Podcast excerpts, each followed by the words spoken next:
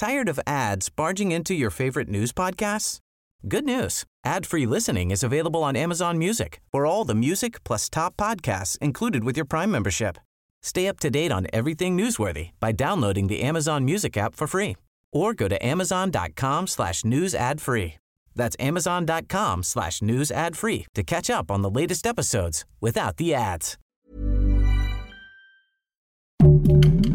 Heraldo Podcast, un lugar para tus oídos.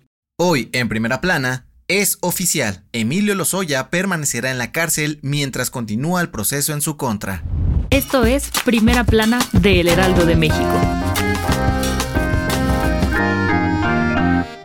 Este miércoles, un juez de control ratificó la prisión preventiva contra el exdirector de Pemex, Emilio Lozoya por alto riesgo de fuga, por lo que deberá permanecer en el reclusorio norte de la Ciudad de México mientras continúa el proceso por el caso Odebrecht. Cabe recordar que desde el 2016, Lozoya fue acusado por los delitos de asociación delictuosa, operaciones con recursos de procedencia ilícita y cohecho en el caso Odebrecht y recibir más de 10 millones de dólares en sobornos para otorgar contratos en obras públicas. El pasado 3 de noviembre, un juez dictó prisión preventiva contra el exfuncionario, y aunque su defensa presentó un amparo para revocarla, se lo negaron. El juez aseguró que debe mantenerse en un penal de máxima seguridad, pues cuenta con los recursos económicos suficientes y protección familiar que podrían facilitar su escape de la justicia. Con información de Diana Martínez.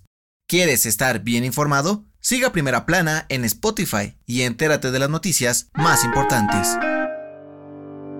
Debido al aumento de la tensión militar entre Rusia, Ucrania y Estados Unidos, la Embajada norteamericana de Kiev pidió a sus ciudadanos abandonar el país ante una posible invasión en los próximos días. Este martes, en conferencia de prensa, la vicesecretaria de Estado de la administración del presidente Joe Biden aseguró que Rusia podría atacar Ucrania a mediados de febrero, por lo que pidió a sus compatriotas salir lo antes posible. Desde hace unos días, el gobierno de Estados Unidos comenzó el retiro de algunos diplomáticos y sus familias de Ucrania. Además, hicieron un llamado a los ciudadanos para no viajar a ese país y así no quedar atrapados en la zona de conflicto. Joe Biden comentó que confía en que no será necesario desplegar tropas a Ucrania. Sin embargo, el portavoz del Pentágono, Jack Kirby, dio a conocer que hay más de 8.500 soldados listos en caso de ser necesario.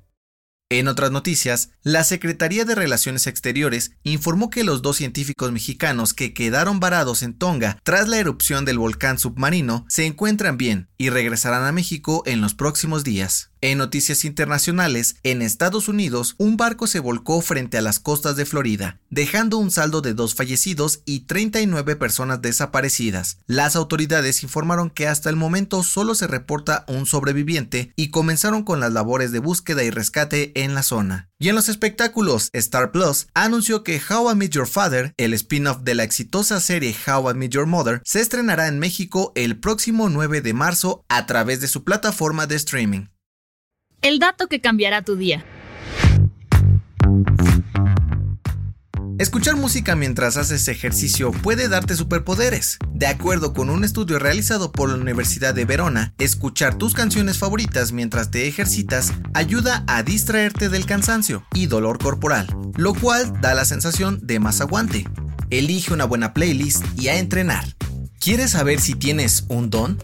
No, no un señor, sino un talento o una cualidad especial. Conoce la respuesta en el nuevo episodio del podcast Preguntas Tontas para Todos, donde Fergay y Nurio Campo responderán todas esas preguntas que te dan pena preguntar. Yo soy José Mata y te espero en la próxima. Esto fue Primera Plana, un podcast del Heraldo de México. Encuentra nuestra Primera Plana en el periódico impreso, página web y ahora en podcast. Síguenos en Instagram y TikTok como El Heraldo Podcast y en Facebook, Twitter y YouTube como El Heraldo de México. Hasta mañana.